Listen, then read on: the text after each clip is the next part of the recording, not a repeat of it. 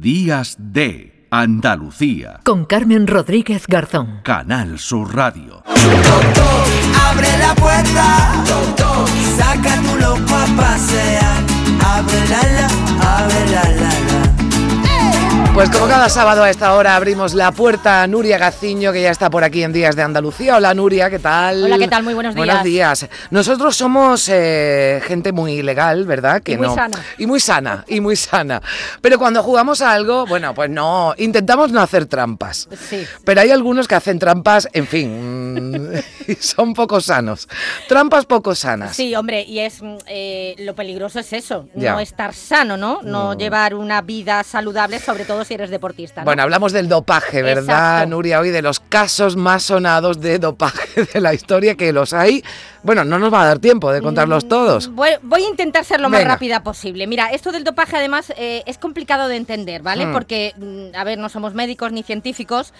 Y yo reconozco que, mm, que a mí me puede lo del personaje. Quiero decir que si el deportista me cae mejor o peor, lo admiro más o menos, pues reconozco que ahí... ¿Eres más comprensiva? Sí, o Vaya. lo- por lo menos lo intento, lo Vaya. intento. Digo, bueno, no, depende también sido- de con qué se haya dopado. Porque claro, Efectivamente. a ver, en esto del dopaje, y Ah. ahora tendremos oportunidad de hablarlo, pues ahí, hombre, ha habido, ha- se ha evolucionado mucho. Sustancias que antes se consentían, digamos, para Claro.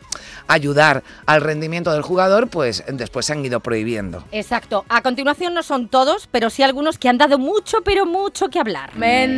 Mentira, fue un engaño, fue muy falso, fue ilusión.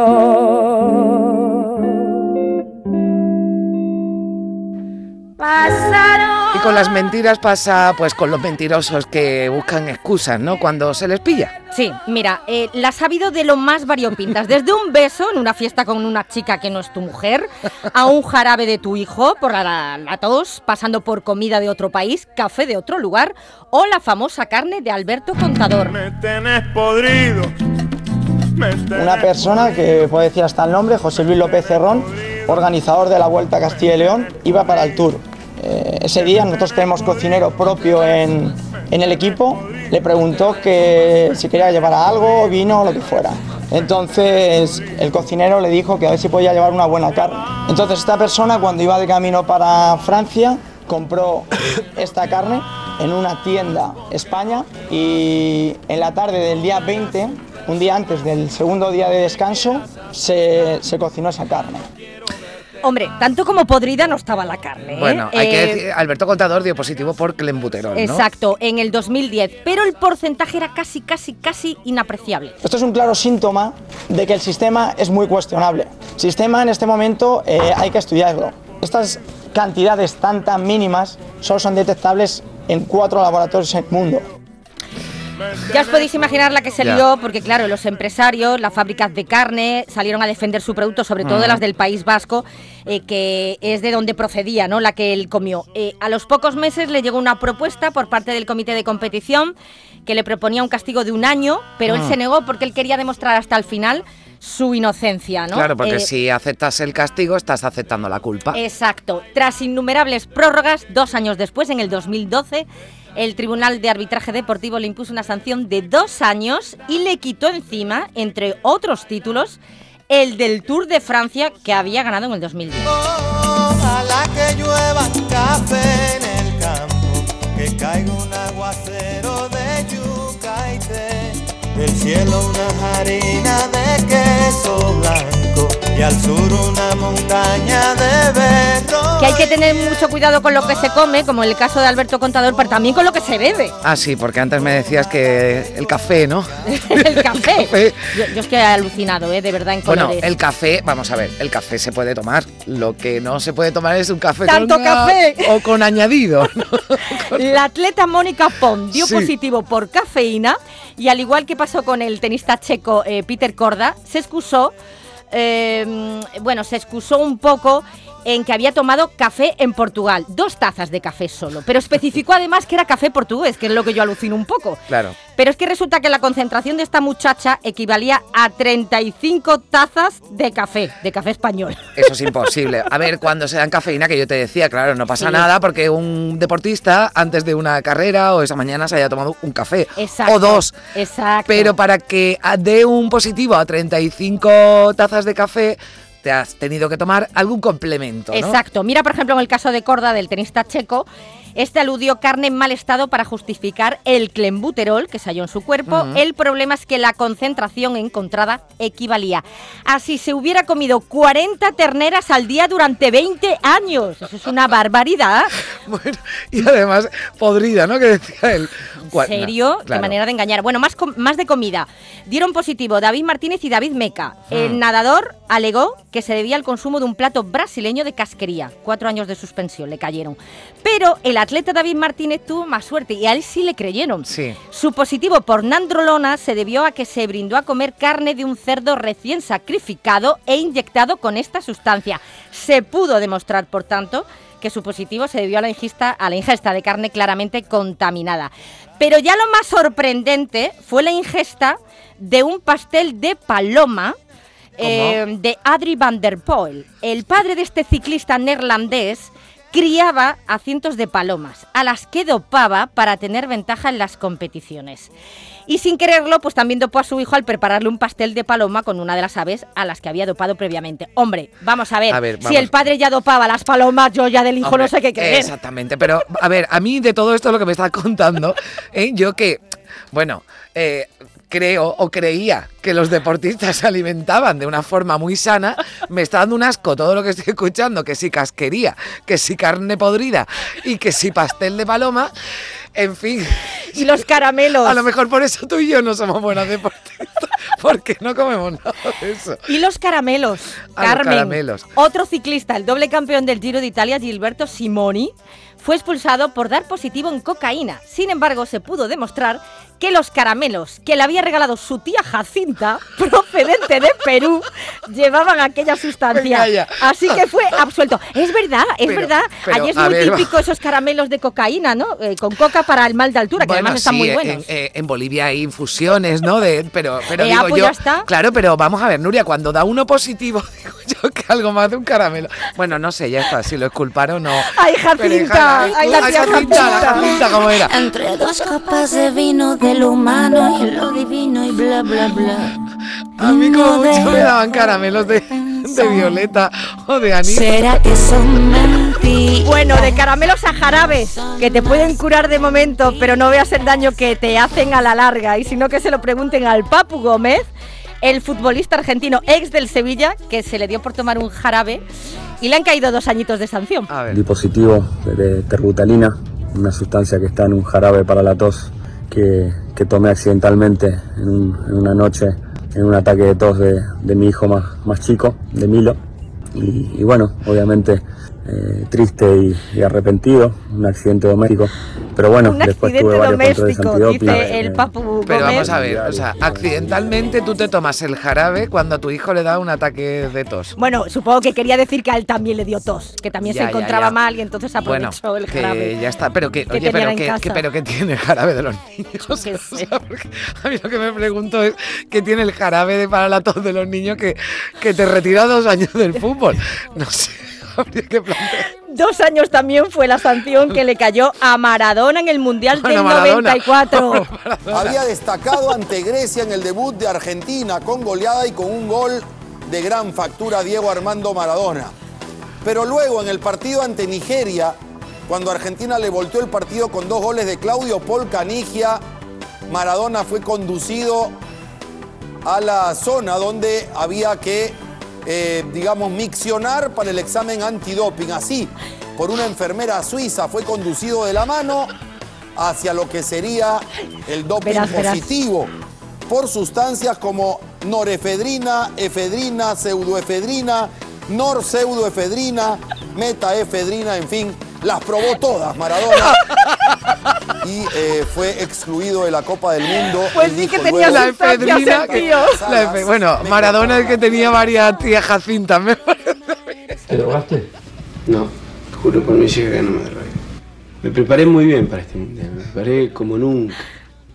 Hablan de la efedrina y yo después del partido corrí 10 kilómetros y es testigo Gustavo, vos, Fernando. Y me duele mucho por, por, porque me cortan las piernas, porque me dan, me dan, por la cabeza en un momento donde, donde uno tiene la posibilidad de resurgir de, de un montón de cosas.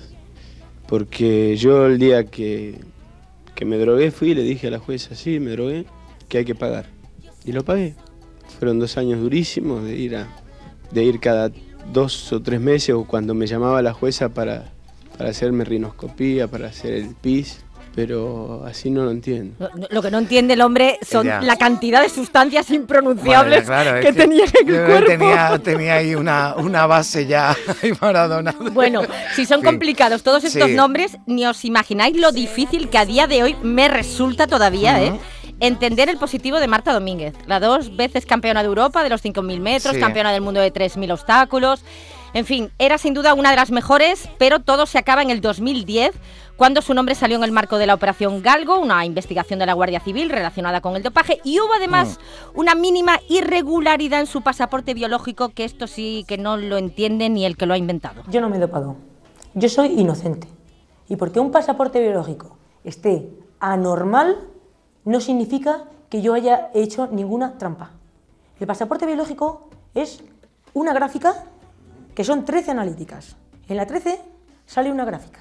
Esa gráfica tiene puntos, suben, bajan, bajan, suben, suben, bajan. Entonces, ellos tienen allí una gráfica estándar. Si te sales de esa gráfica, es que has cometido alguna irregularidad. Bueno, pues da la casualidad que mi gráfica no se sale de la irregularidad. Vale, pero me dicen, es que hay un punto en 2009, porque a mí el pasaporte biológico me lo hacen en 2013. Vamos a ver, este pasaporte se pone en marcha en el 2012. ¿Cómo es posible que te sancionen por algo del 2009? Yo esas cosas no las No, entiendo. tampoco la entiendo. No me cuadran. Bueno, tampoco entiendo lo que es un pasaporte biológico, pero bueno. Muy es complicado. un día que nos lo cuente alguien. bien. Muy complicado. Mira, eh, es una idea. Eh, por cierto, su carrera desde entonces cayó en picado. eh, también Sí. ella le echa también un poco de culpa a que bueno estaba metida en política. Ya se sabe las cosas que pasan. Sí, de todas formas, claro.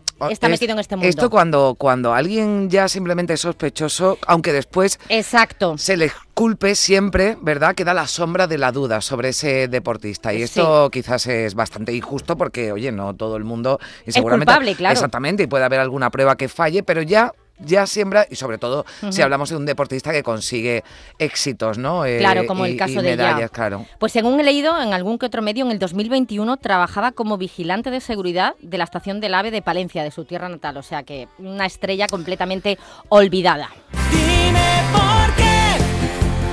Luego hemos tenido casos en el que sí han entonado el mea culpa, Hmm. como por ejemplo nuestro Paquillo Fernández, el marchador granadino, reconoció su implicación en una red de dopaje eh, que distribuía EPO en el deporte y fue sancionado por dos años. Me siento arrepentido, evidentemente.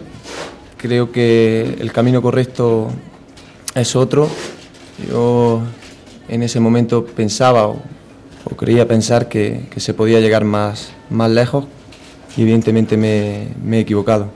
Eh, ahora pagaré mi castigo y sobre todo pues, pues seré consciente de que, de que las cosas se tienen que hacer bien y, y yo no la hice. Bueno, reconocimiento y arrepentimiento que está bien, pero lo Sí. que está muy feo, Nuria, es acusar sin pruebas. Sí, y encima si el acusado es uno de los mejores o el mejor deportista de tu país, hombre, la cosa molesta más. Mm. Y eso fue lo que sucedió con Rafa Nadal. En el 2016, a Roselyne Bachelot, la que había sido ministra francesa de deportes con Mm. Sarkozy, no se le ocurrió otra cosa que soltar que Nadal, si, na- si ganaba tanto Roland Garros era porque se dopaba. Eh, por entonces el tenista mallorquín sumaba ya 10 torneos parisinos. Nadal ni se lo pensó dos veces. Harto de tanta calumnia, decidió denunciarla Bien y hecho. ganó, claro. Ni de pastillas, ni, ni de jeringas, ni nada de todo esto, te lo puedo asegurar. Que con muchísimo menos recursos que ellos hemos conseguido mucho más estos últimos años, ¿no? O sea que algo estaremos haciendo mejor. Las instituciones, en este caso, los que nos tienen que, defender, porque no creo que sea ni una campaña contra mí, ni una campaña contra, contra nadie, es una campaña contra, contra España en general, contra el deporte español. Claro, Claro. le molestaba mucho, pero, pero oye, que eso está muy feo. Y menos más de una ministra ¿eh? que le moleste Sin que un pruebas. español sea el que gane siempre en París. Pues entrenen ustedes mejor a sus deportistas, ya está. Es que El no. revuelo fue Bueno, descomunal. Muy fue feo, horrible, qué mal perder, en fin. Y, y tal es así, ¿no? El- la que se lió, que una importante ropa deportiva eh, sacó un, un anuncio en que los protagonistas son Nadal, Pau Gasol e Iniesta sacando pecho de los éxitos de nuestros deportistas. El título era Brilla, ilumina tu país.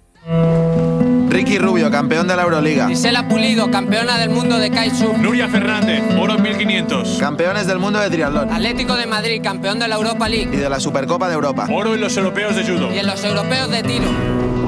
Juan Carlos Navarro, MVP de la Euroliga. Campeones de Europa y del mundo de vela. Campeones de Europa de hockey patines. Y de taekwondo. Bueno, el Esto es lo de es no quería sopa, pues toma No, no, es- 10 tazas. Es una pasada porque, claro, de repente empiezas a decir, ostras, pues es verdad. oh, Claro. Hemos ganado el oro en tal, hemos ganado la plata en... cua-". Bueno, se te ponen los vellos de punta. La envidia. A mí me gustan esos besos escondidos.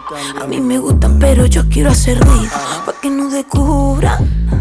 Bueno, la excusa de las comidas nos han parecido increíbles, pero las hay más sorprendentes. Mucho más. Hombre, con esto me estás dando una Te pista. estoy ¿no? dando una pedazo de pista. Es que hay besos y besos. hay besos y besos. Mira, el atleta Denis Mitchell, que ha estado Sí. relacionado con casos de dopaje en numerosas ocasiones, llegó a apelar en una de ellas que la presencia de altos niveles de testosterona en su cuerpo se debían a una larga noche de sexo.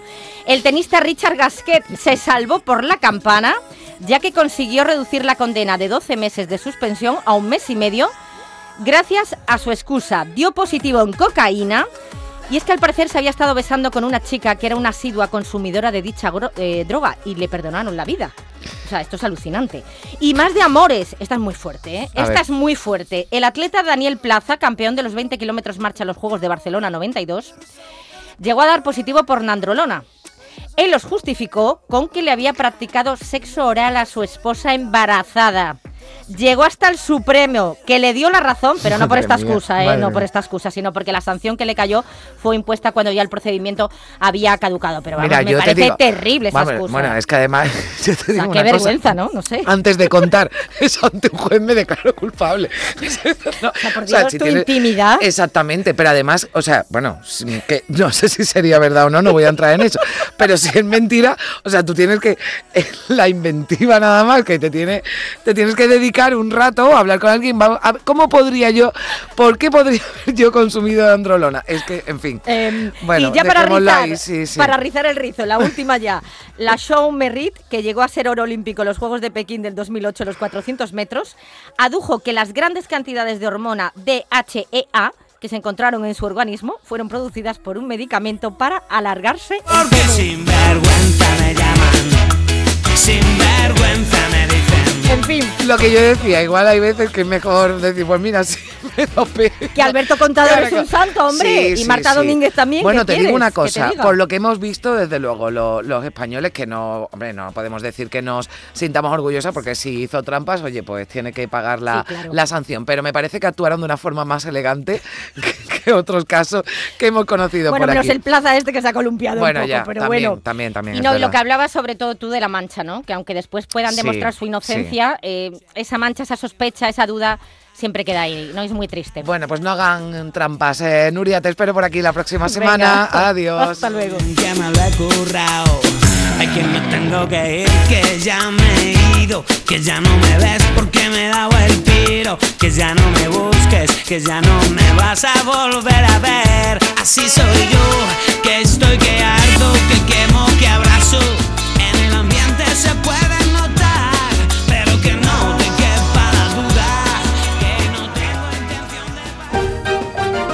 Canal Sur Radio, Días de Andalucía.